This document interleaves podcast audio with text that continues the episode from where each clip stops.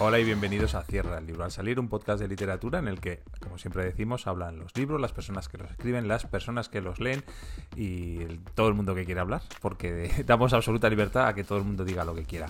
Yo soy Fernando Vicente y por suerte para todas vosotras, eh, no estoy solo en esta aventura, sino que me acompaña la poeta que resucita a los muertos, Ana Vidal. ¿Qué tal, Ana? Hola, ¿qué tal? Es que, lo de, es que hoy es domingo de resurrección, por eso lo digo. ¿Hoy es domingo de resurrección? Sí. Ah, claro. Hoy será domingo de resurrección.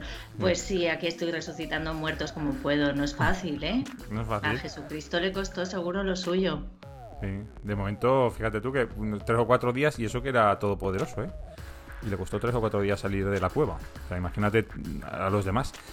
Que, mm, bueno, pues eso, mes de abril, si no me confundo. ¿Qué tal? ¿Todo bien por las islas? Igual que Todo siempre, bien mejor. por las islas. Las islas siempre tienen todo en su sitio, ¿no? bueno, más bien al revés. Sí, está todo descolocado. Sale todo volando casi siempre. Hace mucho viento en, en las islas, no solo por los alisios por la tarde, en general es bastante ventoso. Mm.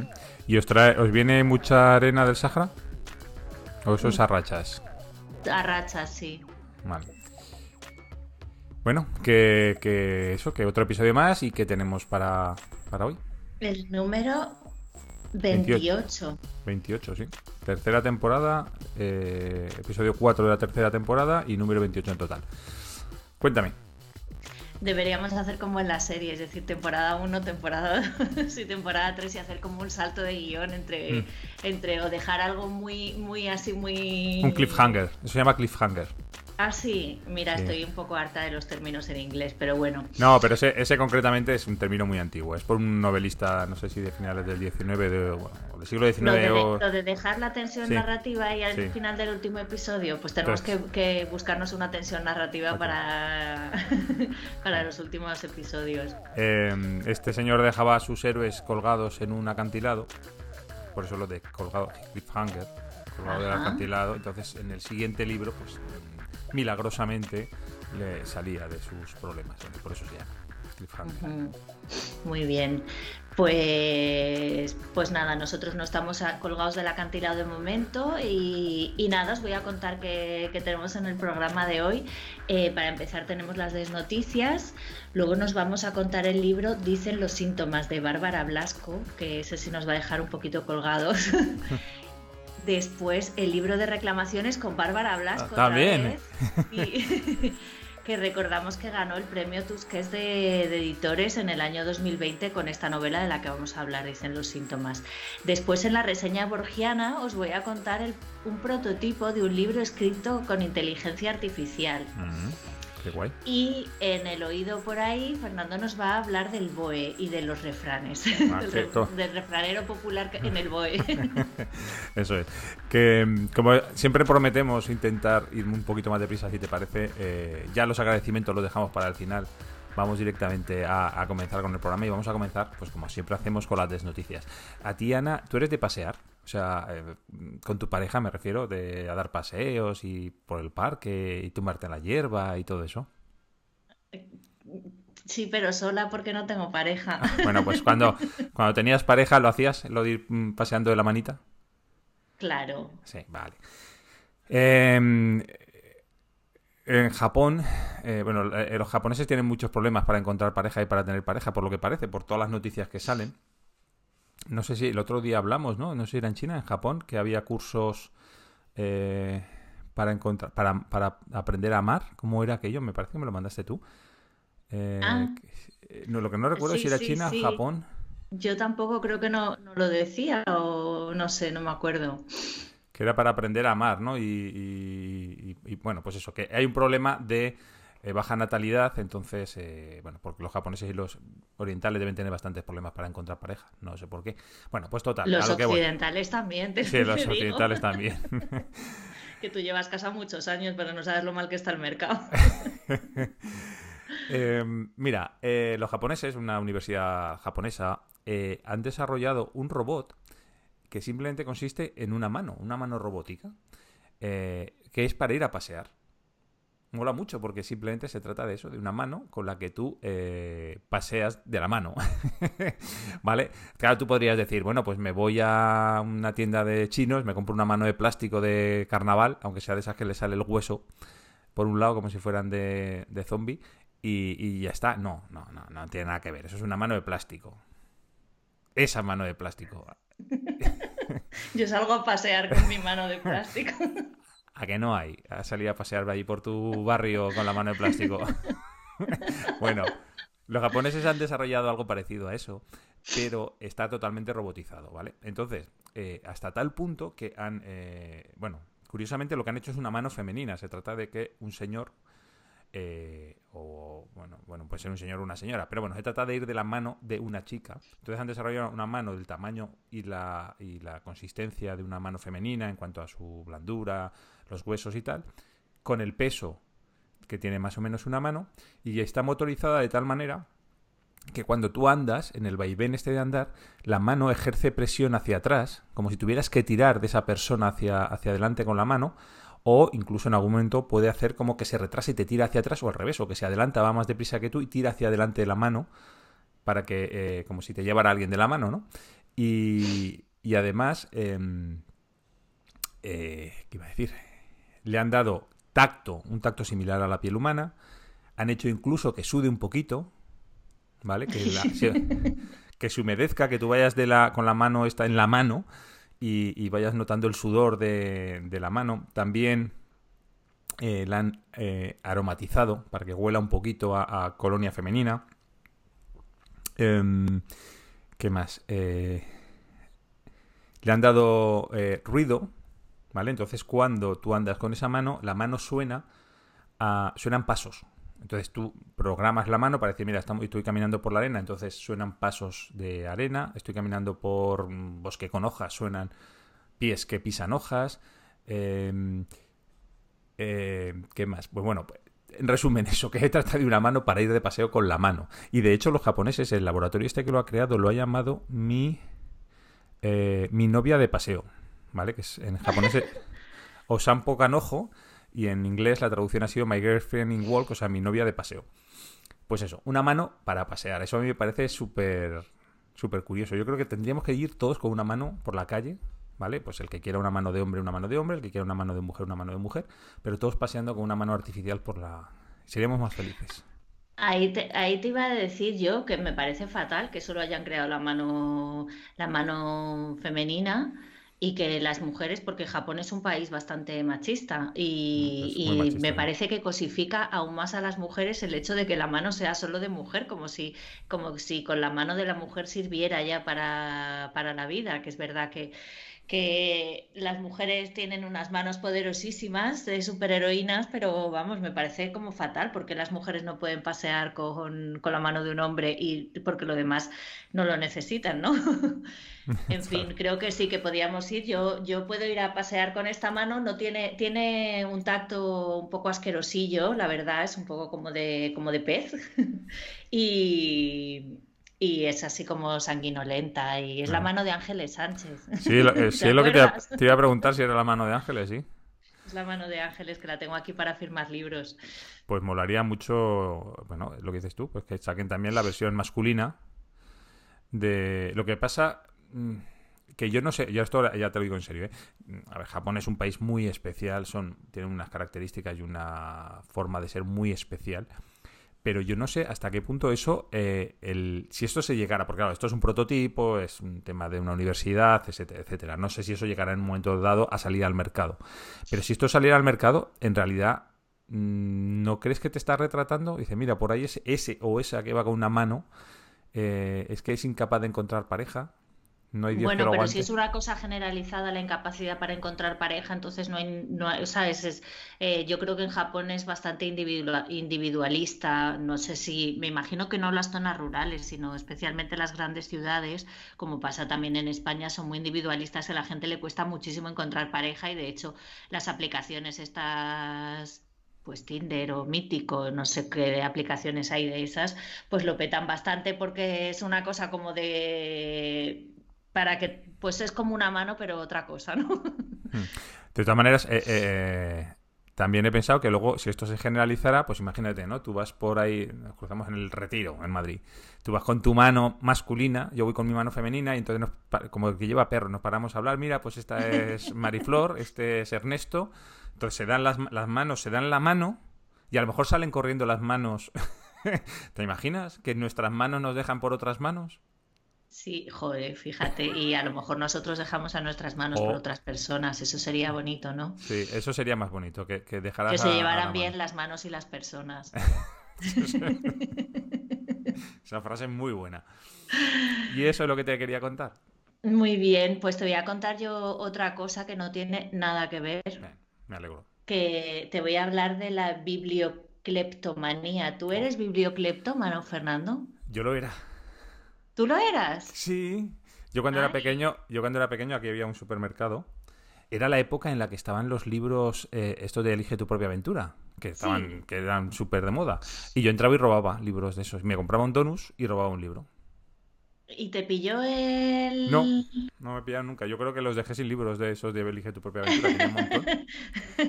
Me los llevaba todos. Qué gracioso. Bueno, pues, pues la bibliocleptomanía efectivamente es el afán de hurtar libros compulsivamente. Y te voy a hablar de algunos ladrones famosos de libros.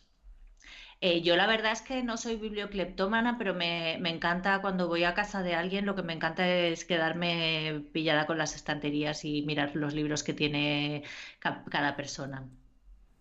Bueno, John, John, Charles Gilkey, trabajador de los grandes almacenes Saks Fifth Avenue de San Francisco, utilizó una lista de Modern Library que recogía las 100 mejores novelas del momento para comenzar a robarlas. Este, esto es un, ladrón ordenado de libros. Utilizó cheques sin fondos y números de tarjeta de crédito robados que conseguía a través de su puesto como, como vendedor pero realmente él no le gustaban los libros, no, bueno, no le gustaba, no, no era un amante de los libros, sino que era un coleccionista y este negocio fue como su forma de vida e incluso le arrestaron en varias ocasiones, o sea que combinaba su forma de vida de ladrón y de preso.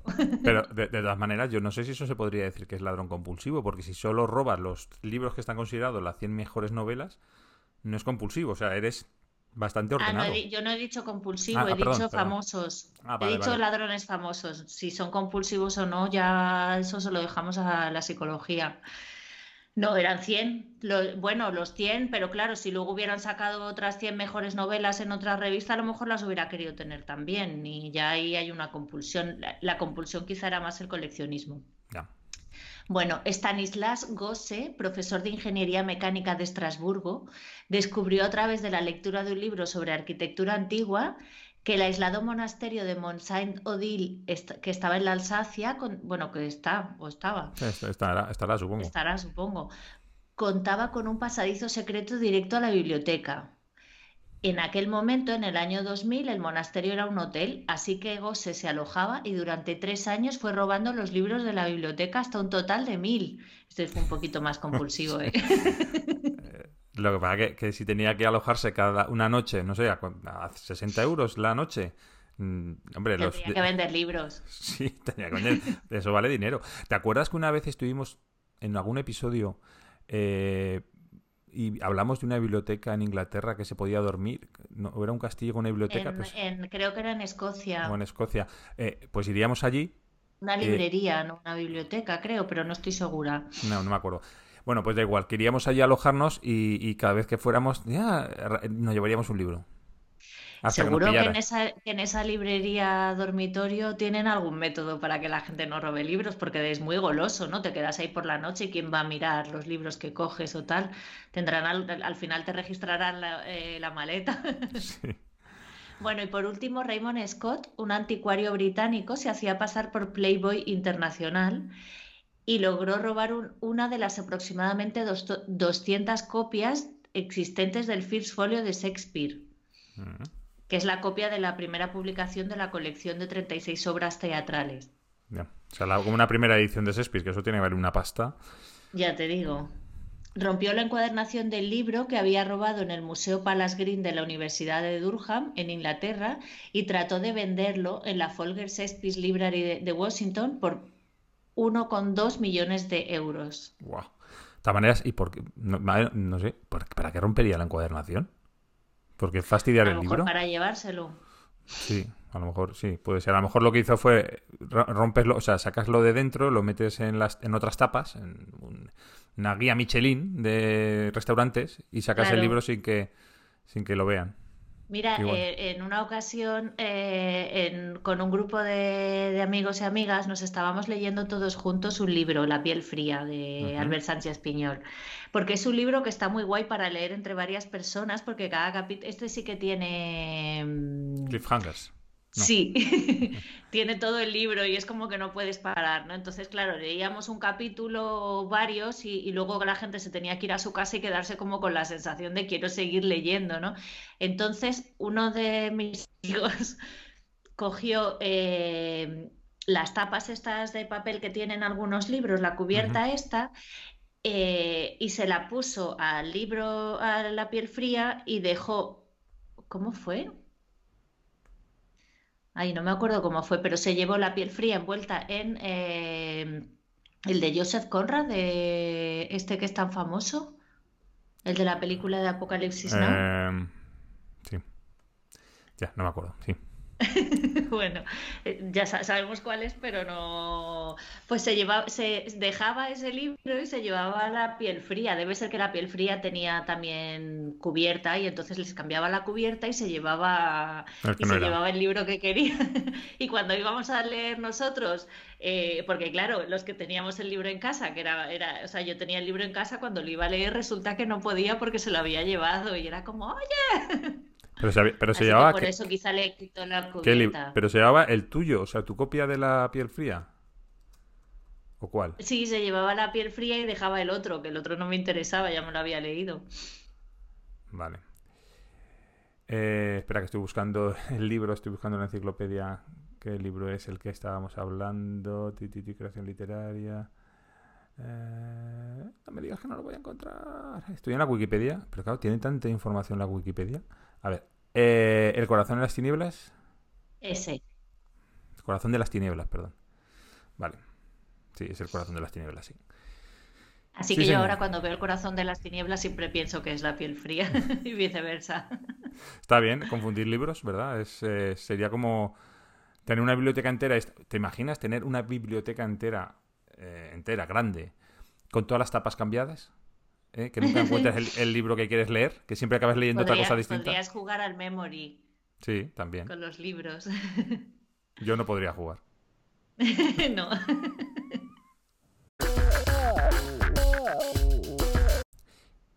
Bueno, Ana, ¿qué libro, nos, bueno, ¿qué libro nos vamos a contar? Ya has dicho qué libro nos vamos a contar, pero cuéntame un poco más del libro que nos vamos a contar.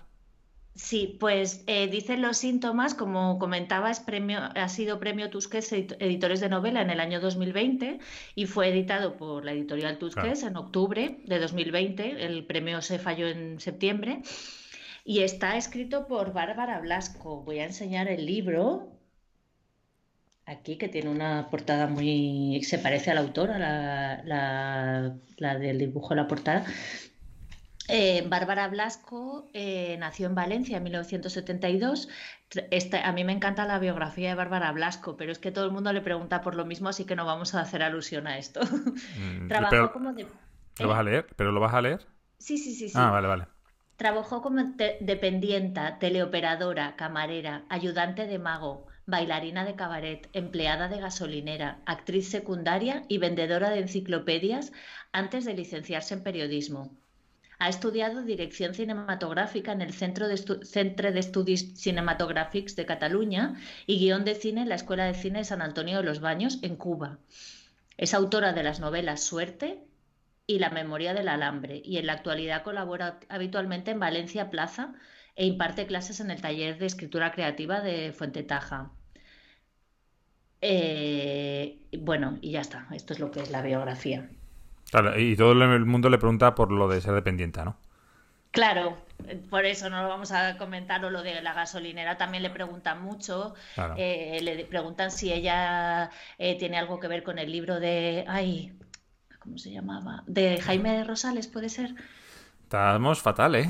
Te estoy empezando Estamos fatal. Te empiezo a contagiar la falta de memoria. me, encantó, me encantó ese libro eh, de Jaime Rosales, bueno, da igual. Eh, bueno, pues esa es la vida de Bárbara Blasco que tiene en su biografía. Obviamente su vida seguro que es otra. Vale, pues mira, te voy a contar un poquito, o vamos a contar a todo el mundo un poquito por encima, en cuatro líneas, eh, de qué va este, este libro. Eh, bueno, la protagonista del libro es Virginia, que tiene que acompañar y cuidar a su padre en el lecho de muerte en un hospital.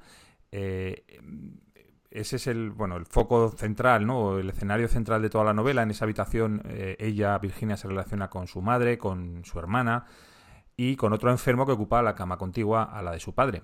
Y, en fin, bueno, pues eso, es, ese grupo de gente, pues ese es el ambiente y, los protagonistas, digamos, de esta novela. Pero eso es un resumen muy breve, pero no es exactamente de lo que va, ¿no? No, no, de lo que va, no. Realmente el libro trata de, la muerte, de la enfermedad y de los síntomas de, la enfermedad. También trata de las relaciones familiares, de las relaciones personales, del reloj biológico, porque Virginia quiere quedarse embarazada y lo hace con hombres que apenas conoce, porque no busca un padre, busca un hijo. Y, bueno, esto me encanta porque como, como nosotros hablamos mucho de, de, la Odisea, que tú te lo has leído, ¿no? Eh, para mí este libro también es un viaje. Yo, creo que todas las historias en general, todas las novelas o todos los cuentos plantean un viaje de alguna manera y en este caso el viaje es el de los últimos días de uno de los personajes que no tiene ni voz ni voto. Es un personaje que no se puede defender en este libro, no puede decir nada sobre sí mismo sino que es una presencia hospitalaria absolutamente pasiva. E, es, importante lo que has dicho que no se puede defender porque realmente no sale bien parado en el libro. No, por no sale nada bien parado. De hecho, sale muerto. Efectivamente, del libro sale muerto, eh, pero hasta que muere, eh, eh, bueno, pues le, zurran un, poquito. Sí, sí, sí, aunque realmente no, no llegas a... Bueno, yo no llego a entender muy bien bueno, es esto de las relaciones de padres e hijos, ¿no? Que, a veces se queda algo como las, pues las cosas que no se dicen o esto. Sí, bueno, también es cierto que, el narrador de la novela es precisamente Virginia, la mm. hija que acompaña a su padre en el lecho de muerte, que quiere quedarse embarazada.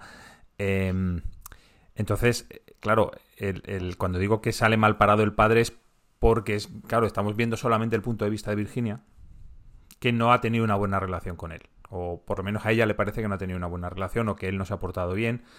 Bueno, lo que sea. De hecho, bueno, mm, eh, empieza a dar flashes de, su relación con su padre, va contando detalles, ¿no? Y parece como, pues eso, que, no había una buena relación.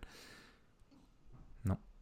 Sí, sí, y claro, eso, eso me parece bastante interesante, el narrador de, o sea, el papel del narrador eh, esto lo he aprendido no, leyendo, sino escuchando El sillón de terciopelo verde, el podcast de Patricia Esteban, que siempre eh, te, hace plantearte esto. ¿Nos podemos fiar del narrador? Y, es bastante interesante, o sea, no tanto si te puedes fiar o no, porque te tienes que fiar del narrador si quieres contar la historia, pero a veces te das cuenta de que el narrador miente o que el narrador tiene su punto de vista, que no es muy fiable, ¿no? En este caso, el narrador es como, como dices, como es en primera persona, pues es que son sus pensamientos y su... Entonces nos, nos podemos fiar del narrador, pero de su versión. No sabemos cuáles son las otras versiones de, la historia. Eso me parece bastante interesante. Sí, de hecho, además, en, este caso concreto, en esta novela, eh, de vez en cuando el personaje no, no, es que esté recuperando la historia de su padre permanentemente, es decir, no es una novela que aprovechando... Eh, a ver si me explico. No es una novela en que se cuente la vida pasada de ese moribundo, no, va por ahí, pero sí salen algunas pinceladas en algunos momentos para tratar de explicar pues determinadas cosas. Y, yo creo que incluso la propia narradora, eh, en algunas ocasiones, bueno, sale un momento, un tema sobre la eh, infidelidad de su padre. Eh, ella misma no acaba de, de, confiar, o sea, bueno, yo creo que sí que nos da por hecho que sí que había una infidelidad, pero el detalle del cual ella saca esa conclusión realmente es muy ligero y muy nimio y muy, y muy pequeño, ¿no? Entonces, eh, tiene una cierta obsesión con ese tema, pero realmente tiene muy pocas pruebas. Nos da a entender que es así, pero casi casi sin pruebas. Sí, Sí, sí, no tenemos pruebas y, de hecho no, no, se llega a resolver. O sea, el, la historia tiene el conflicto principal, la muerte del padre y, la, y, alrededor de esta se van planteando como otros conflictos también, ¿no? Que se resuelven de una u otra manera, como puede ser la propia relación de, de Virginia con, con su padre no, porque el padre no, como decimos, no se puede defender, pero sí con su madre y con su hermana. También está el deseo de quedarse embarazada, que es otro conflicto en la historia. Y luego eh, Brígida acá, que ya, ya nos enteraremos más tarde, pero es, es, otro conflicto que tiene una resolución un poco ambigua también. Y, y, luego está también la relación con el paciente que llega a la cama vecina del hospital, que, se plantea también de alguna manera como bueno como un conflicto narrativo quiero decir ¿no? no cuando hablamos de conflictos no hablamos de peleas ni bueno incluso realmente sí con, con, ella no con, con Virginia el, el, vecino de cama no tiene un conflicto en el sentido no narrativo sino en el sentido real de la palabra pero sus madre y su hermana eh, no acaban eh, chocando un poquito con el con no chocando, bueno, pues porque hay un cierto respeto hacia el enfermo, ¿no? Pero que no acaba de haber una relación fluida con, esa persona. Em, mm. em, hay una cosa sí. que yo me di cuenta a posteriori de, después de leer la novela y que me pareció súper curiosa. Y es que eh, en general, en la novela en general, los personajes masculinos están tumbados tumbados y son pasivos, o hasta cierto punto pasivos, ¿no? Porque su padre evidentemente está en coma, con lo cual, bueno, pues está tumbado y es pasivo. El, vecino de, habitación eh, está en la cama también, porque está enfermo.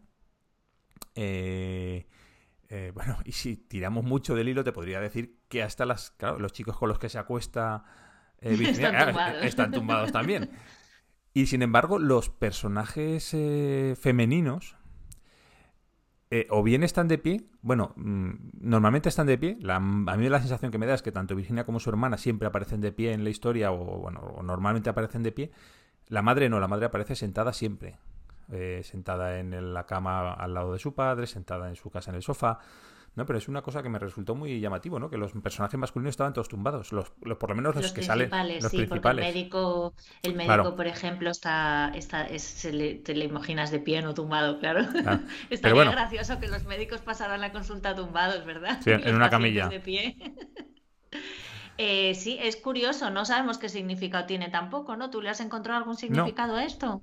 Hombre, pues quizá, no sé, que, que, que, son pasivos, quiero decir, el estar tumbado es eh, indefensión, no sé si indefensión, pero por lo menos pasividad, porque no estás haciendo nada. Cuando estás tumbado es cuando menos cosas haces. Eh, y quizás sea eso un poquito, pues eso, que son personajes pasivos, mientras que los personajes activos de la novela son todas mujeres. Mm.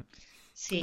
Y, la madre incluso, que estás comentando que la madre aparece siempre sentada, incluso al final te, sufre un ataque de ciática, con lo cual ya no puede ni levantarse de... Ni siquiera debe estar cómoda sentada, porque en la mm. ciática no hay postura posible. ¿Qué más podemos contar de la novela? Bueno, pues eh, eh, el tiempo, por ejemplo, que es... Eh, claro, estamos... Es el tiempo... Es el transcurso de una agonía. Entonces, claro, las, mm, la, ventaja que, tiene a la hora de escribir una novela, eh, hacerlo de que dure lo que dura una agonía es que una agonía dura lo que tú quieres que dure. Como autor, me refiero, pues cuando quieres matar al personaje y ya está, y se acabó la novela, ¿no? Y eso es lo que ocurre en esta novela, que realmente, pues eso, mm, no sé si unos meses, unas semanas, no sé cuánto tiempo dura eh, la novela en realidad.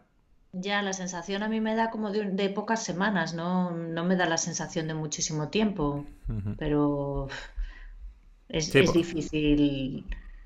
Es difícil, sobre todo tiene que ser pocas semanas porque, mm, primero porque yo creo que, vamos, por mi poca experiencia con los hospitales, yo creo que si fuera una, salvo que se pueda hacer algo por el enfermo, te mandan a casa con cuidados, cuidados paliativos.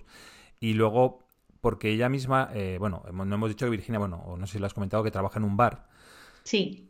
Eh, claro, pasa muchas horas en el hospital. Yo creo que eso durante muchos meses es muy difícil de, vamos, de sostener económicamente y de incluso físicamente es agotador pasar tanto, tanto tiempo. Con lo cual yo, yo apuesto más porque son semanas, pero bueno, pudiera ser cualquier. No, no tampoco lo especifica, no, no hay un timing, ¿no? Como dicen los ingleses, esas palabras que te gustan tanto, un timing. No. sí que al final el último capítulo pasa un tiempo, no vamos a decir cuánto para no desvelar el final, pero pasa ya como un, como que hay un tiempo en medio que no se cuenta y al final como de no sé cuánto tiempo después, aunque no lo dicen, ¿no? Pero, pero sí que pasa eso, que hay como una, una conclusión final o un cierre que ocurre un poquito de tiempo después, como con una visión ya un poco más amplia de, de lo que, bueno, tampoco es que haga ninguna conclusión ni nada, pero sí que pasa un tiempo para cerrar. Sí que es cierto que, lo que decías antes, como hay recuerdos del padre y recuerdos de la infancia de... Claro, el tiempo se estira mucho, el tiempo dentro de la novela, el, el, en el que transcurre la acción es breve, pueden ser semanas, no lo sabemos. Luego hay un, lo que dices tú, la conclusión, unos meses X posterior, y hacia atrás el tiempo se estira lo que el autor quiere estirar, o lo que el protagonista estira sus recuerdos, ¿no? Eh, mm. Claro, como mínimo, pues cuando, no sé, que pueden ser seis años, siete años, que es cuando empiezas a tener algún recuerdo. Y durante todo ese tiempo es donde pasan cosas. Realmente yo creo que es la vez que estamos comentando un libro que menos estamos contando de qué va. No sé, me da la, me da la sensación de, que, de, que, realmente no, no estamos diciendo de qué va la novela. Bueno, ya hemos dicho que es de, la agonía del padre en el hospital y de las relaciones entre ellos. Eh, hay una cosa que, creo que refuerza la idea de que pasa en poco tiempo y es que está escrito en presente. Yo no sé si, no lo sé porque la verdad es que no es una cosa que me suele fijar. Yo leo, yo la verdad es que eh, incluso aunque escriba, me puedo fijar en frases que me gustan más o, o algo o en el estilo, pero me cuesta como analizar, cuando estoy leyendo, no me pongo a analizar lo que estoy leyendo. Y, claro, luego al, ir a comentar, pues sí que ya me fijo en eso, ¿no? Y la narración está escrita en presente. Yo no sé si haces un, si escribes una historia que dura muchos años o mucho tiempo, si la, si la, el tiempo verbal que eliges es el presente o eliges el presente cuando la acción transcurre en un tiempo medianamente corto, no en, en tiempo real no se puede eh, no existe el tiempo real en, la literatura, entiendo, porque podría existir en el cine, pero en la literatura, si coges el libro eh, cada tres días, eso ya pierde el tiempo real de, haber sido escrito, ¿no? Entonces, eso, que el hecho de que la narración esté escrita en presente, a mí me da esa sensación de que pasa poco tiempo, ¿no? De hecho, hay un, un, párrafo en el que dice, nos hemos instalado en un presente capaz de aniquilar cualquier tiempo anterior o por venir porque realmente eh, es tan importante lo que les está pasando a los personajes en este momento que, que, lo único que importa es el presente, ¿no? Hay momentos así en que el presente es muy importante y otros en que nos dejamos llevar por lo que pasó, por lo que va a pasar o todo esto. Sí, en, general, eh, cuando estás asistiendo a una agonía de un ser querido, em, sí que es verdad que, que, el, que el presente, que solo existe el tiempo presente, ¿no? No... Eh, porque bueno, lo que pase mañana, eh, o sea, nadie planifica. Cuando estas cosas pasan, nadie planifica, nadie dice, uy, la semana que viene me iré al dentista, ¿no? dice, iré al dentista o no iré, o sea, ya veremos. Porque vas viendo el día a día a ver lo que va a pasar. Y evidentemente, en el momento que esa persona fallece, ese presente tan importante se va, se va agotando y entonces ya tienes que planificar el futuro, pues habrá que ir al notario, habrá que ir a no sé dónde, habrá que...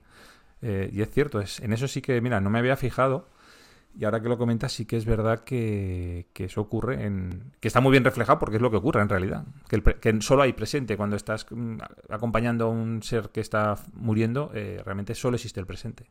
Hmm. Eh, aunque hay, como comentabas antes, también hay algunos recuerdos, algunas pinceladas, pero no, no es un libro de recuerdos. Sí, pero hay un, claro, porque es una novela. Evidentemente es una novela y hay recuerdos, pero en la vida real, digamos que sí que es cierto que eh, durante un duelo, lo que, lo que, bueno, durante un duelo no, durante una agonía lo que se instala es el presente. Eso es cierto, sí. Hmm. Eh, luego, por otra parte, el ritmo de la historia es el ritmo eh, es, lento, lo cual no quiere decir que la lectura sea lenta, pero que no, no, ocurren demasiadas cosas porque ya está pasando algo bastante importante, que es la transición entre la vida y la muerte. Pero la, lectura realmente a mí creo que me duró tres días el libro, que no podía parar de leer, es de estos libros que, coges y no, y no puedes parar. También está escrito con capítulos más o menos cortos y eso a mí me parece que da bastante agilidad. A, mí por lo menos me agiliza bastante la lectura el hecho de que los capítulos sean cortos. No sé cómo te pasa a ti, porque como tú mm. no tienes... Bueno, no sé cómo has leído este, pero yo cuando leo en ebook no sé muy bien. Bueno, sí, porque lo pone abajo duración del capítulo. no, no, el restante del capítulo. No, porque yo no lo tengo, bueno, no tengo eso puesto. Tengo solamente el qué porcentaje llevo leído del libro. Y este libro, la verdad es que el ritmo es, eh, por lo que dices tú, mm, pasan cosas y tal, es lento, pero se lee muy rápido. O sea, el ritmo en sí dentro de la novela es lento, pero el, libro se, ve, se lee bastante bien y bastante ágil y es muy fluido. Y, yo también, no sé si tres días, pero por ahí, o sea, también me costó bastante poco leerlo. Mm. Tampoco es especialmente extenso. No, no, eh, no. es, no sé cómo, cuántas páginas tendrá. Espera, que eso te lo puedo decir. Eh, tiene 261 páginas. es una novela estándar, pero que bueno, que se lee, se lee bastante bien y bastante de una manera bastante fluida. En cuanto a mm, dónde transcurren la, acción, bueno, pues básicamente lo que hemos dicho es en un hospital. Eh, que lo recuerdo, bueno, algunos momentos es el bar donde ella trabaja, en otros momentos está en su casa, Evidentemente en otros momentos está en otra parte porque lo que está viendo son, o sea, lo que está narrando son recuerdos. Pero vamos, el centro de la historia es eh, el espacio, es el, hospital. Ahí hay una cosa que, que yo, por ejemplo, he hecho un poquito de menos en el libro y es que un hospital en realidad, bueno, en este hospital eh, me parece que nombra al médico que entra, ¿no? Y a una enfermera, creo. Pero realmente el que ha pasado una noche en un hospital sabe que entra una noche o un día. Está muchísima gente a la habitación, muchísima. Es un desfile continuo de personas, pues los que van, los médicos, las enfermeras, eh, los, auxiliares. los auxiliares que van a limpiar, a cambiar las sábanas, a cambiarte de posición, a lavarte a ti. Realmente es, el, es un trajín, o sea, un hospital, cuando dicen está descansando en un hospital, en un hospital no se descansa, es imposible descansar. Eh, además de, eh, claro, porque eso todo en una habitación compartida es multiplicado por dos, los que te entran a limpiar a ti, los que entran a limpiar a la otra persona, en fin, que eso sí que echa un poco de menos y quizá ese trajín de gente entrando y saliendo que ocurre en las habitaciones de los hospitales. Ya. Sí. Eh... Supongo también, a ver, perdón, supongo también que, claro, no puedes. Cortas mucho el ritmo si personajes que realmente tienen poco que aportar están interrumpiendo la acción o el pensamiento todo el rato. Eso también es cierto que es muy difícil claro, realmente el personaje eh, cuenta lo que quiere contar, pero es verdad que también está bien, eh, que también a lo mejor está bien esos momentos de pasillo mientras están limpiando la habitación, lo que pasa en ese pasillo, si está, si les echan de la habitación y a la madre también le echan a la madre y a la hija, o ella sola, o ve pasar a otros enfermos, eso pues también podría a lo mejor aportar, pero bueno, el personaje en este caso no nos ha querido contar eh, todo ese trajín hospitalario que ya conocemos porque creo que poca gente no ha dormido, no ha pasado una noche o unas cuantas en un hospital, ya como paciente como o como acompañante. Yo he tenido dos cesáreas, así que ya te digo yo el trajín. Eh, bueno, eh, en cuanto al, estilo, lenguaje y todo eso, se combina la, narración con la introspección de la protagonista, hay mucho de pensamientos, me parece que hay bastante, ahí es donde yo he subrayado bastante en esos pensamientos de, la protagonista. Y luego los diálogos tanto con su madre, con el del bar, con la hermana, con el otro paciente o con el médico. Y esto es lo que a mí me parece curioso, es que hay mucho lenguaje médico. Bueno, el, el, libro ya de por sí ya te avisa, dicen los síntomas. ¿Qué dicen los síntomas? Pues los síntomas te van a hablar el lenguaje médico y, va, y se, va, se va a hablar mucho sobre enfermedades. Todo gira en torno a los síntomas, al cuerpo, a la muerte. La protagonista además ha pasado una depresión, un cólico nefrítico, un cáncer de mama y desde entonces le dice, dice que sufre poesía de la enfermedad lo que la hermana dice que es hipocondria, que es el, gusto por descubrir metáforas en forma de síntomas. Sí, por cierto, que, que, lo que también, eh, en cuanto al lenguaje, lo que también hay es eh, la búsqueda de la belleza en, las en el nombre de las enfermedades. ¿no? Porque dice, no me gusta la, cómo suena, no me acuerdo, hay una Ay, es que ese párrafo, te lo juro que iba a leer ese párrafo. bueno, pues me he adelantado, léelo. Cada dolencia tiene su propia sonoridad. Me gusta la rubeola, me gusta la enfermedad del beso, la candidiasis, la tuberculosis. No soporto la hernia de, hiato, la úlcera duodenal, la artritis reumatoide, el flemón. Hmm. Ay, qué gracioso que... bueno, es que era un poco eso, ¿no? La poesía de la enfermedad. Claro, la poesía de la enfermedad, pues eso, que le gusta la sonoridad de, determinadas enfermedades.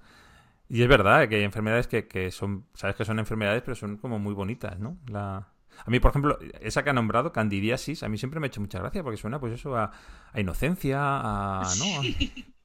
Luego no tiene nada que ver con eso, pero...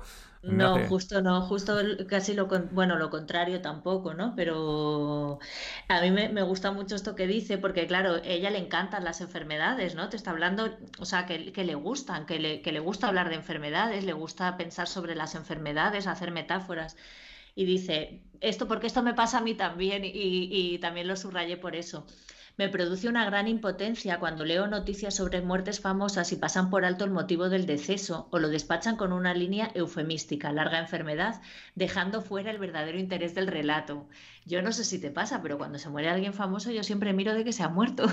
y, no y, no solo ahora que, se que, que quieres saber si se ha muerto o no de, coronavirus, pero a mí me también, a mi abuela era una, una amante también de la enfermedad. Y te has cortado, ¿ibas a decir algo más? No, no, no, no, ah. que eso, que a mi abuela le encantaba que cada vez que entraba alguien, si sabía que tenía una enfermedad, era como, ¿y qué tal estás? Y quería que le contasen cosas. Y si iba al, al, mercado y alguien le contaba que alguien se había muerto, se había caído, se había tenido un infarto, venía como si tuviera la noticia de, del día, vamos, para ella eso era alimento. A mí, eso, que mira, por ejemplo, de los dientes, caries me suena, me suena bien, pero piorrea me suena fatal. No me gusta nada. Es horroroso. suena fatal. Y además es horroroso en sí la enfermedad de piorrea. Pero claro, la caries también. Sí. Y, hay una que me hace mucha gracia, que es dermatitis atópica, porque digo, es una dermatitis que no está en ninguna parte, es, atópica, no está en ningún lado. Entonces es una que siempre me ha gustado mucho. Y eso es cierto, que lo de las palabras estas tienen su, tienen su belleza las palabras de las enfermedades. Mm. A mí ya sabes que me encantan las cardiopatías. que mm, no sé qué más podemos hablar del libro. Em, eh, ah, bueno, pues otra cosa que me. Sí, bueno, di, perdona. No, no, no, no, no. Sí, dime tú. Eh, voy a leer, perdona, voy antes de, terminar con otra cosa, voy a leer otro párrafo que me encanta, que me encanta del libro porque me parece que, tiene mucho que ver con, con muchas cosas. La vida se compone en tres cuartas partes de fingimiento, un inmenso océano en el que flotan unas pocas verdades como islotes. Si anudáramos los minutos, las horas, los días dedicados a la simulación, los saludos amables a los vecinos cuyas plantas gotean, cuyos hijos molestan, las continuas negaciones, pero ¿qué me va a haber sentado mal a mí eso? Claro que me ha gustado tu libro. Compondríamos una vida que nadie sabe bien a quién pertenece, tal vez una vida colectiva fruto de algún peaje social obligatorio. Me encanta porque creo que mentimos muchísimo más de, lo que decimos la verdad en general en la vida. Sí. Eso es cierto, eso es cierto o, es mentira, no lo sé. Me estás dando la razón, ya estás mintiendo. Eh, en, el, en, la novela, dicen los síntomas, se citan algunos libros. Eh, evidentemente, El enfermo imaginario de Molière, La hora violeta de Sergio del Molino, no sé de qué va. Diario de la muerte de su hijo. Es, ah, el libro que escribió cuando murió su hijo. Vale, vale. Eh, además, puede ser que lo digan, ¿no? En el libro, además, ¿o no? Eh, eh. Puede ser. Diario del hombre pálido de Juan García Armendáriz, Ebrio de enfermedad de Anatol Broyar, Mortal y Rosa de Francisco Umbral, que por cierto se explica el título en, precisamente en esta novela, en Dicen los síntomas. Canción de tumba de Julian Herbert o Julian Herbert y El Club de los Mentirosos de Mary Carr. Y eh, Canción de tumba es el libro que está leyendo el, el otro paciente. Ajá, vale, vale. Y luego hay una referencia cinematográfica, se cita Mujercitas, se cita Langosta, en Terciopelo Azul, Manchester by the Sea. Yo creo que Langosta no la he visto, no sé. Además hace bastante, ¿No has visto Langosta? Jolines, pues es una película súper extraña, pero muy interesante. Además, yo creo que... Sí, no, te iba a decir que de todas, de las cuatro, quizás la que más cita en el libro, ¿no? La que más referencias hace. Porque se lo explica a su madre, le cuenta a ah. su madre el tema, el, le cuenta a la madre porque es de una especie de sociedad en la que tienes que tener pareja sí o sí, si no tienes pareja eres como un... Apestado. Sí, una, sí, una, esto. Iba a decir otra palabra, pero como no me sale, eso me vale. Entonces, eh, cuando no tienen pareja, les llevan a una especie de hotel en la que tienen que encontrar a su media naranja. Ajá. Y, claro, tu media naranja puede ser mm, que le guste mirar al atardecer, pues a ti también te gusta, pues ya has encontrado algo que te hace media naranja y te casas antes de ser un apestado por la sociedad. Es muy interesante esa película, ¿eh? Muy... Lo que pasa es que es muy, muy rara, como todas las películas de este director, que ahora mismo no me acuerdo de su nombre, porque este es el, el programa de no me acuerdo también. Estamos un poquito mal, ¿eh? Pero luego tú vas a poner un cartelito, ¿verdad? Con el la, Lantimos. El, langosta es de no sé quién Lantimos. Vale, yo pondré, pondré todos los carteles, pero vamos, es que en la vida no podemos ir a andar con carteles, en la vida real. No, pero andamos con el móvil. Ah, vale. que yo lo tengo un poco estropeado y se me desconecta todo el rato y entonces al final es como mira paso ya. Bueno, ¿te ha gustado el libro? A mí me ha gustado, yo he tenido una lectura así bastante... Me gustan los libros que tienen una lectura amena pero que a la vez me hacen pensar. O sea, que, que...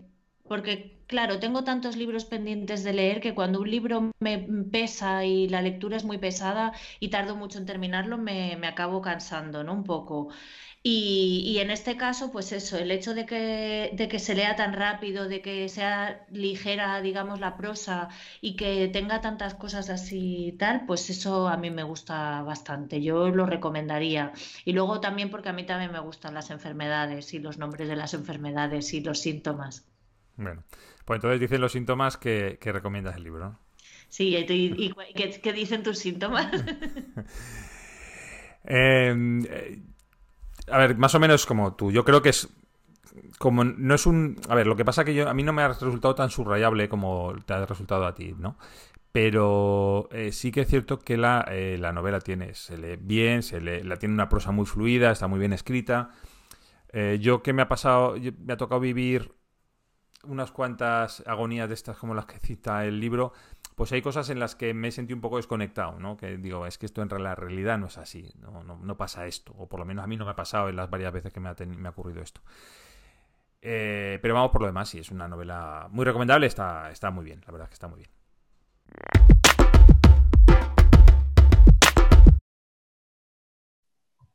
Hola, pues ahora tenemos aquí con nosotros a, Bárbara Blasco. Qué suerte tenemos de que nos hayas concedido esta entrevista, este libro de reclamaciones, que la entrevista, como sabes, no te la hacemos nosotros, sino que te la hace tu propio libro. ¿Qué tal, Bárbara? Pues encantada de estar aquí con vosotros, muy contenta. Muy bien. Eh, ya hemos hablado de ti ya en el podcast porque hemos comentado tu libro, eso no lo, no lo has visto, lo verás en, cuando salga ya publicado.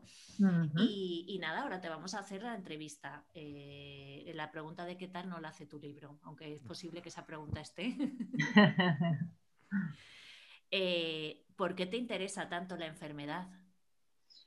Pues me interesa porque me interesa lo físico, me interesa mucho el cuerpo y sus asuntos y de alguna manera también porque, parafraseando a Tolstoy, me parece que todas las personas sanas se parecen, pero cada uno está enfermo a su manera. Bueno, ¿y en tu familia ha habido alguna enfermedad rara? Pues la enfermedad mental es una enfermedad muy rara, es común y sin embargo es muy, muy extraña porque no sabes bien dónde va a parar el enfermo cuando la enfermedad aparece. ¿Qué sabemos de la muerte y del azar y del sexo y de volar? Pues sabemos bien poco. Yo creo que el mayor aprendizaje en la vida es aceptar la incertidumbre. Y aún así jugamos a la lotería y hacemos el amor y cogemos aviones y a veces incluso nos morimos. Sí, pero eso no es habitual, lo de morirse pasa pocas veces. Algunas veces. Vamos a adentrarnos en eso. ¿Algún juego que le guste? Pues me gusta el Scrabble, la palabra dos, me gustan en general los juegos con palabras. Me gusta escribir, claro, Y escribir es un juego, eso no lo pregunta el libro, esto te lo pregunto yo. Pues para mí sí, es, un juego, por supuesto. Para mí es lo que más se parece a, a volver a la infancia, ¿no? A seguir eh, imaginando, a, seguir compartiendo vida con, amigos imaginarios y a seguir pues, eh, imaginando ¿no? y jugando a, que somos otras personas y tenemos otras identidades. En ese sentido es el, juego más, más bonito. Eh, ¿Tú no oyes voces a veces? ¿Voces dentro de tu cabeza que no sabes muy bien de dónde vienen? Pues sí, creo que justamente escribir es estar atento a todas esas voces dentro de la cabeza, aceptarlas, ordenarlas, escucharlas, darles espacio. Creo que, cada día me llevo mejor con, esas voces y espero no volverme loca. Y, cada voz es, eh, esto también lo digo yo, ¿eh? ya lo pregunto yo. Eh, cada eh, y, todas las voces te dicen lo mismo, quiero decir, son contrapuestas, son contradictorias. Sí, por supuesto que sí, hay una pelea ahí constante dentro de mi cabeza y bienvenida a esa pelea, que, debemos cuestionarnos mucho las cosas, ¿no? Y, tratar de ver, a mí me obsesiona mucho el, pensar que solo veo una parte de la realidad. Esto me, tortura bastante, entonces siempre intento situarme en los distintos puntos de vista y creo además que la literatura, pues, pues precisamente es el instrumento que nos sirve para poder conocer la realidad profundamente desde distintos ángulos, ¿no? valorarla sin, sin, esa polarización a la que estamos abocados hoy, ¿no? que parece que, que todo se simplifica y es blanco-negro, conmigo contra mí. Mm, bueno, yo creo que, que esa multiplicidad de voces, ese, diálogo constante con uno mismo dentro de, la propia cabeza es muy sano y muy necesario para comprender un poco. Em, ¿Quién es Brígida acá? Pues yo no lo sé. Al final no lo sé. Es una, una línea muerta ¿no? que queda ahí un camino sin cortado, una carretera cortada. Es una posibilidad, ¿no? Una explicación posible a lo que parece una actitud imposible para, para mi protagonista. Finalmente eh, es un fantasma, porque no, no explica nada. Esa pregunta me gustaba mucho porque aparecía cuatro veces y digo, esta pregunta hay que hacerla sí o sí, la de, la de Brígida acá. ¿Sabe ella que no somos lo que aparentamos? Lo sabe, pero también disimula, porque todos fingimos un poco para poder ser sociedad. Yo creo que, bueno, que es la intimidad la que se ocupa de, ir quitando todas esas capas y es bonito que así sea, pero tampoco podemos ir por ahí sin ser, sin fingir algo, sin aparentar algo. Que no podemos ir sin aparentar algo, dices.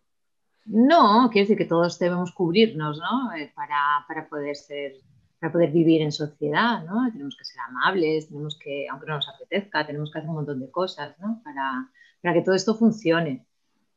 Pero, eh, bueno, ya en la intimidad, pues sí que creo que, que podemos ser más nosotros de verdad. Aunque todo esto ahora mismo está tan, tan confuso, ¿no? Porque lo privado y lo personal, cada vez las fronteras se, desdibujan más, ¿no? Igual que la realidad de la ficción. Con las redes sociales, pues se va todo un poco, se desdibuja todo un poco, ¿no? Vale, y, entonces, ¿en qué, lado ¿en qué lado estás tú? ¿Eres capaz de devolver las pelotas? Pues si no lo pienso mucho, sí. Si me concentro en el movimiento, en el brazo, en la trayectoria, entonces fallo seguro. Pero bueno, sigo en el partido, lo intento. ¿Lo tienes que hacer por instinto, entonces, la evolución de pelotas? Bueno, yo creo que, que no pensar mucho las cosas mientras se hacen no es solo instinto, ¿no? Lo que quiero decir es que si uno se fija mientras lo está haciendo, se fija en lo que está haciendo, tiene esa hiperconciencia, pues normalmente le sale mal. Hay que pensarlo luego y luego simplemente cuando te viene la pelota tratar de devolverlo. Imagínate. yo no juego al tenis. Al, tenista si se lo piensa mucho no devuelve la pelota, ya te lo digo. Por eso. Eh, ¿Tienes miedo ahora? Pues por supuesto que tengo miedo. Tengo, ahora tengo un miedo más maduro, más tranquilo, un poco más amable, pero no deja de ser miedo. Yo creo que sin miedo no hay deseo, y sin deseo no hay miedo, entonces son dos caras de, la misma moneda. ¿Cómo es un miedo más adulto respecto a un miedo más menos adulto?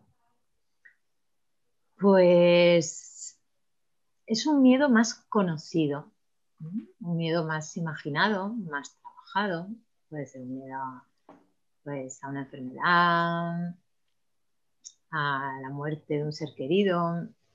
Es un miedo un poco más familiar, está más cercano. Evidentemente creo que hasta que no lo pasamos tampoco lo sabemos, ¿no? No podemos prepararnos del todo, pero sí, mm, bueno, pues vamos comparando con otros miedos, vamos, aceptándolo, ¿no? Yo por lo menos, ¿no? Voy, llevándome esas ideas que me aterran, pues me voy haciendo un poco amiga, ¿no?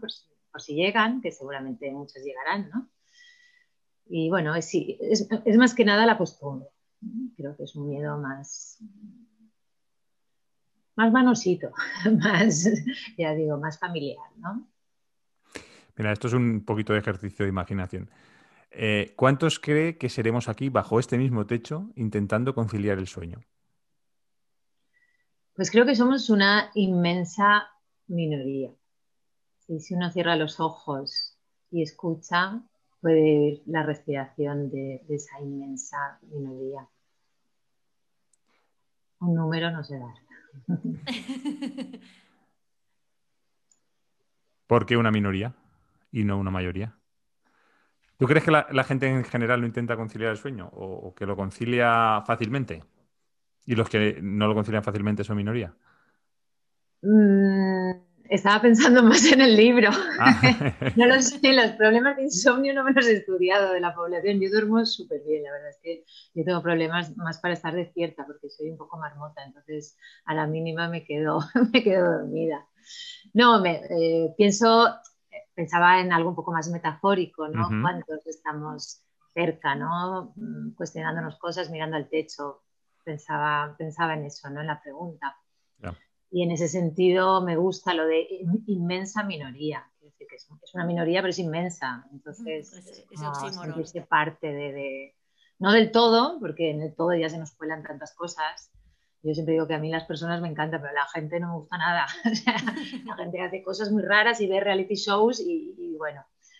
Pero sí que hay una, una inmensa minoría con la que me puedo entender. Sí, yo también soy, yo también concilio muy bien el sueño, así que por lo menos de, nosotros tres, no sé tú, Fernando, pero a lo mejor los tres, ninguno necesitamos conciliar el sueño, viene solo. Eh, ¿Y si después de todo la maldad no existiera? Pues eh, a veces pienso que, la maldad realmente solo existe en la imaginación del, bondadoso, que la maldad realmente no existe, es, es ausencia, es vacío es la muerte de la conciencia. Entonces, en el fondo, es una preocupación del que, del que tiene bondad. ¿Y el tema de las elecciones? Pues ahí están las elecciones, la vida tratando de alzar el vuelo a pesar de todo. Y por supuesto, nosotras también tenemos elecciones. Parece que siempre pensemos en un pene cuando decimos elección, pero me gustaría que pensáramos también en un clítoris que se pone erecto. Qué bonito es el clítoris. No sé si conocéis el clítoris que, ha diseñado la Psycho Woman, que es, así como un llaverito, lo tienen en llavero. El otro día se lo vi a una amiga que lo tenía porque estuvo por aquí la Psycho Woman y os invito a que lo, a que lo miréis con todas sus terminaciones así es como un, como un muñequito así muy simpático y con una erección por supuesto lo han dibujado Me encanta llevar eso en el bolsillo y tocarlo, ¿no? Como decir, aquí está mi casa, mis llaves y mi clítoris. Sí. Muy bien. ¿Pero en serio me voy a morir? Pues lamento decirte que sí, que te vas a morir. Yo también, todos nos vamos a morir. Yo recuerdo que cuando mi hijo tenía cinco años me preguntaba eso, pero, pero de verdad hay que morirse, si es que no se podía creer, ¿no? Estaba una época que estaba muy obsesionado con la muerte y sobre todo porque, porque no entendía, decía, pero ¿qué hace un muerto todo el rato sin moverse, sin hablar? Veía la muerte como el aburrimiento elevado a la enésima potencia, como una forma pues, absurda ¿no? de estar en el mundo, absolutamente pasiva. Y no concebía que hubiera nada, nada fuera de la vida, ¿no? ni siquiera la muerte. Y yo creo que tenía razón, que no se puede pensar la muerte desde la vida. Hmm. Mi hijo decía que era como un coche que se le apagaba el motor. Los niños hacen metáforas estupendísimas. ¿eh? Sí. Yo a veces he ido a, a clases, fui a la clase de mi hijo también a darles una, pues una charla sobre lo que, hacía, lo que hacen los padres, ¿no? Y lo que hacía su madre. Y mi hijo estaba aterrorizado, no quería que fuera porque, bueno, porque mi trabajo es aburridísimo, la literatura, eso no le interesa absolutamente a nadie, mamá. Y al final me invitaron, fui y se pasaron genial los niños y yo me pasé mejor aún porque hicieron una historia, un cadáver exquisito, una historia entre todos que fue divertidísima. Tenía todos los niños encima de mí queriendo hablar todos a la vez y jugamos a hacer metáforas. Y, y es que sacan unas metáforas absolutamente maravillosas. Recuerdo, recuerdo una, pero, pero hubo muchas. Les, dije que, que, trataran de hacer una metáfora, después algunos ejemplos, ¿no? Pues la mentira, y entonces ellos tenían que hacer cosas, ¿no? Y les puse algunos ejemplos de una pelota pinchada, mm, pues cosas así, ¿no? Y les puse un escalofrío. Y me acuerdo de una niña que dijo el sí y el no, todo junto. Mira qué bonito. Son maravillosos. Haciendo metáforas. Haciendo otras cosas no. no. A veces no los aguantamos tampoco. ¿eh? Bueno, y todo al final se resume en, ¿tú crees en el amor? Pues yo creo que, bueno, creer me parece que es una cuestión de fe. Y para mí el amor como la ciencia, como las montañas rocosas, como los peces abisales, no necesitan de mi fe para, existir. Yo más que creer, yo vivo en el amor. Si, no tengo amor, no entiendo nada. no, sé lo que hago. la vida no tiene absolutamente ningún sentido. El amor, me refiero a eh, no solo el amor de pareja, ¿no? pero sí, no concibo la vida sin amor el amor a lo que haces, a los hijos, familiar, hay muchas clases de amor y, a veces es demasiado limitado entender por amor el amor de pareja. A lo mejor esa, esa es eh, la pregunta en el libro, ¿no? Cuando dice tú crees en el amor, a lo mejor piensa en el amor romántico y realmente va mucho más allá. Sí, es así. Bueno, pues eh, muchísimas gracias, Bárbara. Es que yo he hecho eh, respuestas cortitas, no sé si he dado respuestas cortas, no sé si os sirve eso. Sí, antes hemos estado comentando, ya lo verás cuando, cuando veas el, podcast, eh, lo que comentamos de tu libro, entre tus profesiones, te, tenía que haber hecho una segunda pregunta, si cuando fuiste dependiente aprendiste a volar. ¿A volar? Sí, porque la pregunta de qué sabemos de la muerte y del azar y del sexo y de volar te iba a decir como has tenido unas profesiones tan curiosas y ser dependiente es de las más curiosas de todas y de las que más cosas raras te pueden pasar, creo. Sí, Sobre todo a volar. dependiente de tienda de ropa. Eso es. Fíjate. Eso es una locura. O sea, yo no sé por qué hay un público de tienda de ropa que es especialmente extraño y te pide cosas y te cuentan cosas íntimas de pronto en el probador que dices, pero señora, yo aquí no tengo nada que ver. Vaya un psicólogo, que no soy yo. Más que en otros Entonces seguro que aprendiste a volar de un lado a otro y esas cosas. Sí, sí. y hacer piruetas, sí. Sí, pues muchísimas gracias, Bárbara, por, la entrevista y por, por haberte conocido también. pues gracias a vosotros. Y, mucha suerte con, tu libro también. Muchas gracias. Ya, he empezado con suerte.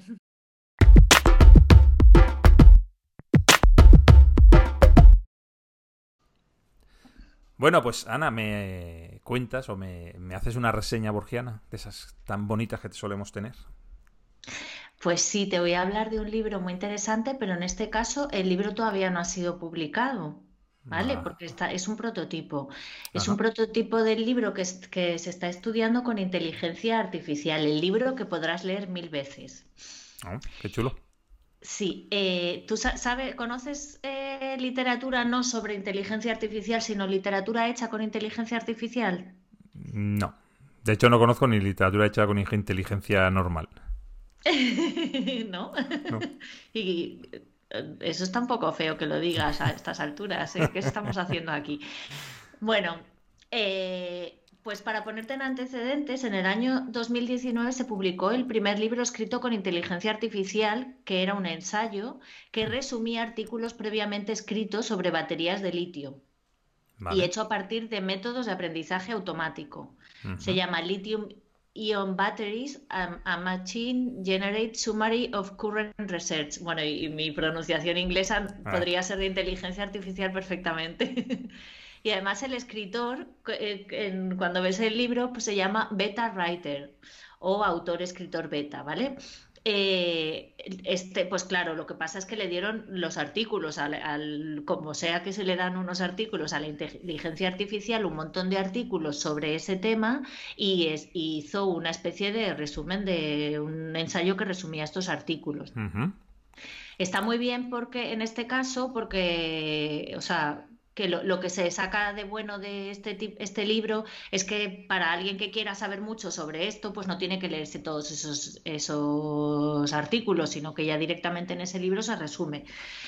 Eh, luego también hay otros juegos de inteligencia artificial que sirven para la literatura. Esto ya son juegos, no son libros hechos, como hay uno de creación de personajes en que tú le das unos poquitos datos, o sea, le dices eh, varón nacido en tal fecha, una ciudad y, su profesión, y él te construye un personaje, el juego, digamos, ¿no? El, el, juego de inteligencia. Luego hay otro en el que tú creas a los personajes y puedes chatear con ellos de manera que desarrollan su personalidad en el chat y tú así puedes, digamos, luego utilizarlos en tu, en tu novela o lo que sea, ¿no? Y también hay uno que este te va a encantar, hay un juego que es tipo escribe tu propia aventura que es con inteligencia artificial, el, un poco el juego, tú eliges el género, quieres por ejemplo ciencia ficción y eliges partes de la historia y el juego empieza a crear la historia y llega a un punto en el que tienes que tomar una decisión, entonces tú tomas esa decisión y el, el juego sigue contando la historia y además esto puedes jugar con otras personas, no solo tú, ¿no? Eso pues como juego así literario pues está divertido. Y también hay otro, otra herramienta, estas son las herramientas que yo he ido encontrando de, para literarias de inteligencia artificial, en que tú, que se, que tú, tú le das dos puntos de trazado, digamos, por ejemplo, la primera y la última frase de una historia y te escribe la historia intermedia, que supongo que puedes elegir el alcance o todo eso, ¿no? A lo mejor no sabes qué hacer con algo y, o simplemente quieres jugar, yo qué sé. Pues el libro que te voy a contar va un paso más allá, o muchos pasos más allá, porque eh, es un prototipo que se espera que el año que viene vea la luz y consiguen hacerlo. Está bastante avanzados los, los, las investigaciones o los estudios o el prototipo. Es una novela de unas 80.000 palabras que puede formar a su vez muchas otras combinaciones para crear otras novelas con otras historias, pero utilizando siempre las mismas palabras. Uh, es como si tú en IKEA hubiera un mueble que tú pudieras, que, según cómo lo montases, lo pudieses utilizar de cama, de sofá, de estantería o de mueble de cocina. ¿Vale? que con las mismas piezas pudieras hacer un distinto mueble. Pues este, con las mismas palabras, puedes hacer una novela romántica, un libro de ciencia ficción, de aventuras, de trama familiar, un ensayo, un tratado filosófico y otros géneros pero moviendo esas 80.000 palabras. Claro, pues esas palabras tienen que tener elementos que puedan combinarse bien con otras con todas estas historias. A mí me parece súper, vamos, me parece chulísimo. Porque tú te lees el libro, pero en realidad te has leído uno de los muchísimos libros que hay dentro de ese libro, ¿no? Es como... Vale, el principal problema que se han encontrado es que la inteligencia artificial todavía no es capaz de manejar la coherencia a largo plazo. Entonces, por ello hay una colaboración entre escritores, editores y lingüistas informáticos. No me digas que no es bonita esta ah. profesión. Oh, sí, sí, sí, sí.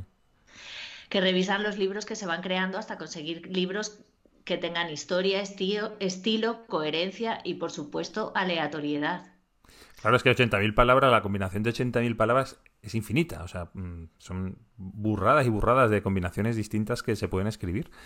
Eh, y luego, mm, pues eso, si es una, inteligencia artificial de aprendizaje automático, pues claro, ella genera una combinación, entonces eh, tú la lees y dices, no, aquí te has confundido, esto no es así. Entonces va aprendiendo de sus propios errores, bueno, como hacemos todos. Y hasta crearla, hasta empezar a crear más Que otros. Sí, algunos más que otros.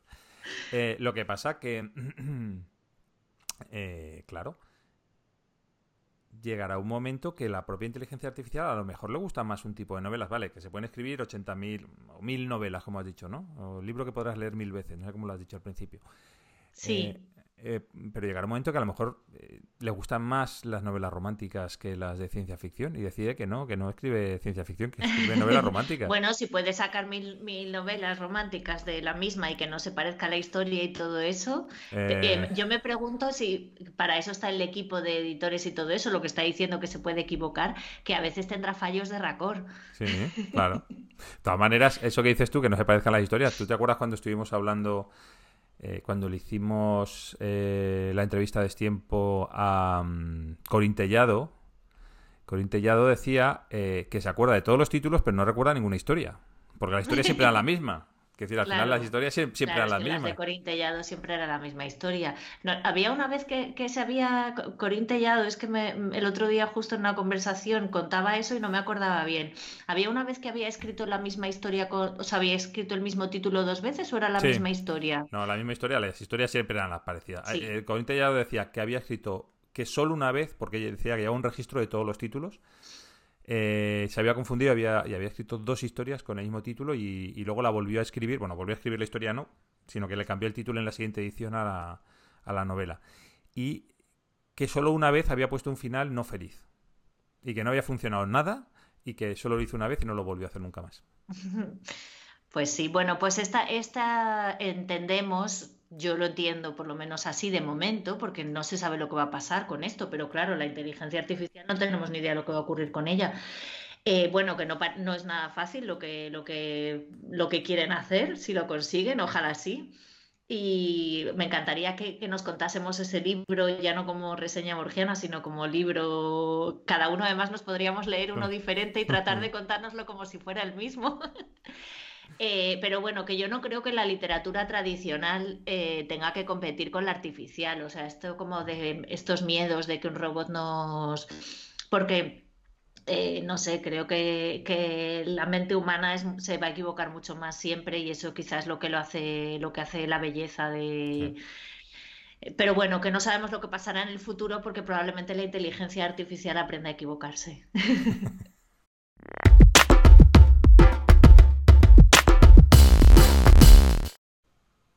Bueno, Fernando, ¿y tú qué has oído por ahí? Bueno, pues en este caso no he oído, he leído más bien por ahí y ha sido a través de, redes sociales que lo vi. Yo imagino, lo voy a contar, pero bueno, ya sabes cómo son estas cosas de las redes sociales. A lo mejor lo contamos nosotros en este episodio y lo han contado 70 veces antes eh, en, la televisión o donde sea, pero bueno, yo lo cuento porque es una cosa que me hizo, me resultó muy bonita y me pareció muy chula. Yo no suelo leer el BOE, mm, tú como te dedicas más a aspectos legales, a lo mejor te toca alguna vez leerlo y tal, yo no lo leo para nada y yo creo que el grueso de la población española no lee el BOE, pero de vez en cuando salen perlas, como el pasado 18 de marzo, en el número 66 de, de este año, en la sección 2 que es de autoridades y personal, de nombramientos y tal, bueno, pues están hablando el Ministerio de la Transición Ecológica, está hablando, lo estoy leyendo en el móvil, está hablando de no sé qué, y dice... Eh, eh, eh, se refiere a una, a una publicación anterior en el mismo BOE dice, en datos de adjudicatario, en la columna nombre, donde dice Diego, debe decir Diego. Evidentemente habían nombrado a alguien, eh, a un tal Diego, lo que fuera, pero habían escrito Digo lo que fuera. Y entonces dicen, donde dice Diego, debe decir Diego. Lo estaré poniendo ahora en la pantalla para que lo veáis, que es cierto. Además lo busqué, porque yo no pensaba si donde lo había leído yo era simplemente un tío que había hecho un... yo lo busqué también. Y lo busqué y es cierto que se produce ese error. Y a mí me parece muy bonito. Yo no sé... Eh, eh, yo siempre me he imaginado al, al señor que escribe el BOE aburrido, porque claro, es un tema, vamos, denso, ¿no? Y de vez en, cuando intentar colar cosas así, pues refranes, es que estoy segura de que él lo redactó, o sea, aunque, aunque las correcciones de errores siempre son así, ¿no? Donde dice digo, digo, Diego, eh, donde dice digo debe decir Diego, siempre, siempre es eso, ¿no? Eh, pero estoy segura de que, de que se lo estuvo pensando un rato para ver cómo hacía, para que es maravillosa. Yo se la mandé a mis compañeros de, trabajo porque Además coincidió, esto fue el 18 de marzo y al día siguiente era fiesta en, o ese día era fiesta en Madrid, ¿no? Y entonces mandé la captura de pantalla también de, eh, te puedo leer para aprovechar una frase que, capté el otro día de una sentencia. A mí me encanta la poesía, la poesía suprema, digo, porque esta es del Tribunal Supremo. El Tribunal Supremo, la verdad es que hay auténticos poetas. Eh, hay, claro, Al final los jueces, ¿sabes? Y pues yo creo que la redactan los jueces, aunque la transcriban los secretarios judiciales. Y en esta decía, cuando existen siete razones para que algo no sea posible y la primera es que no puede hacerse, es puro entretenimiento exponer las otras, las otras seis. Ay, qué bonito. es que me parece súper bonito. Y, de vez en cuando encuentro alguna frase de esas que es como jolines. O sea, el otro día también leí una que era el acusado estaba tumbado, eh, estaba tumbado desnudo sobre el mes de agosto. ¿Sobre el mes de agosto? Sí, porque bueno, era que, la, había mandado una foto en la que estaba desnudo y la había mandado sobre el mes de agosto, pero por la colocación de las ah, comas y tal, yo corté ahí y dije, está tumbado sobre el mes de agosto y, desnudo, claro, porque seguro que hacía calor. Y era como muy, muy bonito. Así que a veces la, a veces eh, el lenguaje jurídico puede ser también muy poético. Sí, yo recuerdo es haber escrito un micro relato eh, de mm, sobre una máquina de escribir judicial, bueno, la que llaman los secretarios judiciales, que luego escribía lo que escribía cartas de amor, intentaban escribir una, un acta, el levantamiento de un acta de lo que fuera el secretario judicial y siempre le salían cartas de amor. Pues es que eh, a veces pasa, a veces pasa en el en el bonito.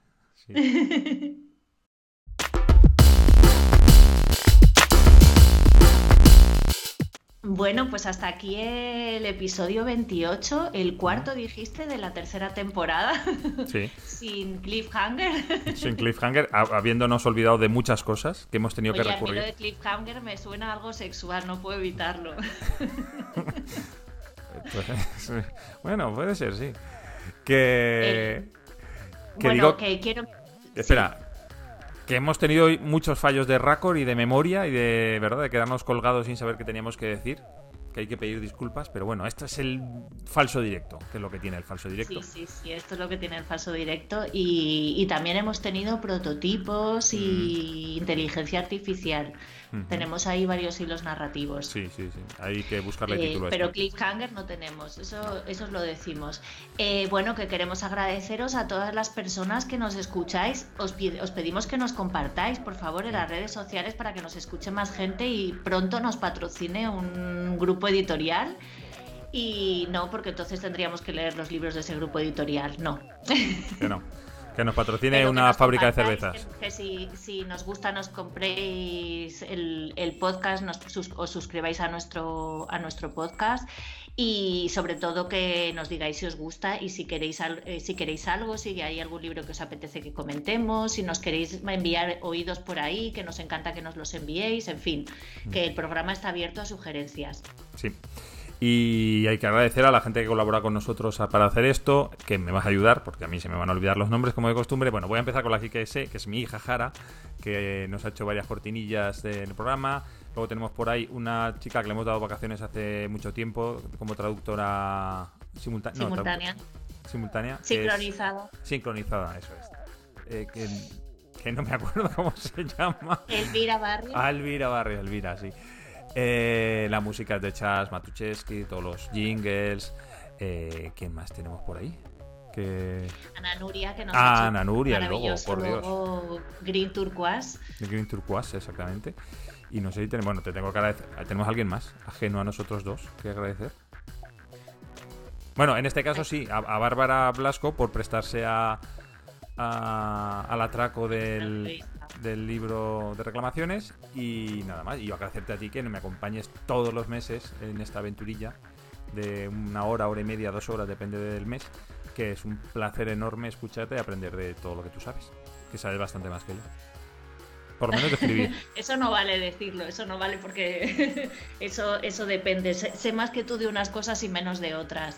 Eh, yo también te agradezco, Fernando, muchísimo este, este ratito que pasamos una vez al mes y todos los ratitos que pasamos a lo largo de la semana comentando estas y otras mil cosas, porque claro, el programa lo hacemos, lo hacemos con unas cosas determinadas, pero para seleccionar esas, pues a veces nos cuesta decidir qué libro nos vamos a leer, o qué noticias, o nos mandamos noticias porque nos parecen interesantes y un montón de, conversaciones banales que no os vamos a contar.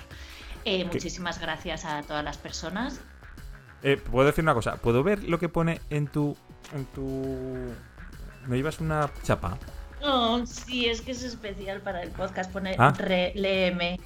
Ah, vale, vale, vale. Yo estaba. Es que no lo veía.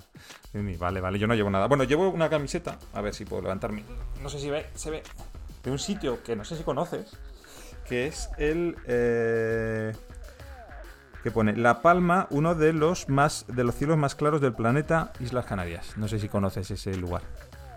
Conozco, es el Observatorio Astrofísico de La Palma, donde hay unos cielos, bueno, en toda la isla hay una ley del cielo y, entonces por la noche las farolas tienen una luz anaranjada y siempre tienen que alumbrar hacia abajo, no está permitido otro tipo de luz ni nada, aunque algún pabellón o lo que sea sí que puede tenerlo, porque molestaría al Observatorio Astrofísico para la claridad del cielo. Y es una pasada porque por la noche aquí no existen los colores no, si tienes un coche rojo o azul, no lo vas a encontrar por el color por la noche, porque son todos así, un color anaranjado extraño. Y, bueno, pues tenemos unos cielos que da igual donde vivas, casi hasta en la ciudad se ve el cielo maravillosamente, pero en el Observatorio Astrofísico obviamente es la una pasada. Así que pues nada, tienes que te emplazo a, visitar el Observatorio Astrofísico. Ah, y hacemos un podcast eh, bajo las estrellas en el Observatorio oh, Astrofísico. Sí, y muertos de frío. Exactamente. Un placer enorme, Ana. Un besito. Adiós.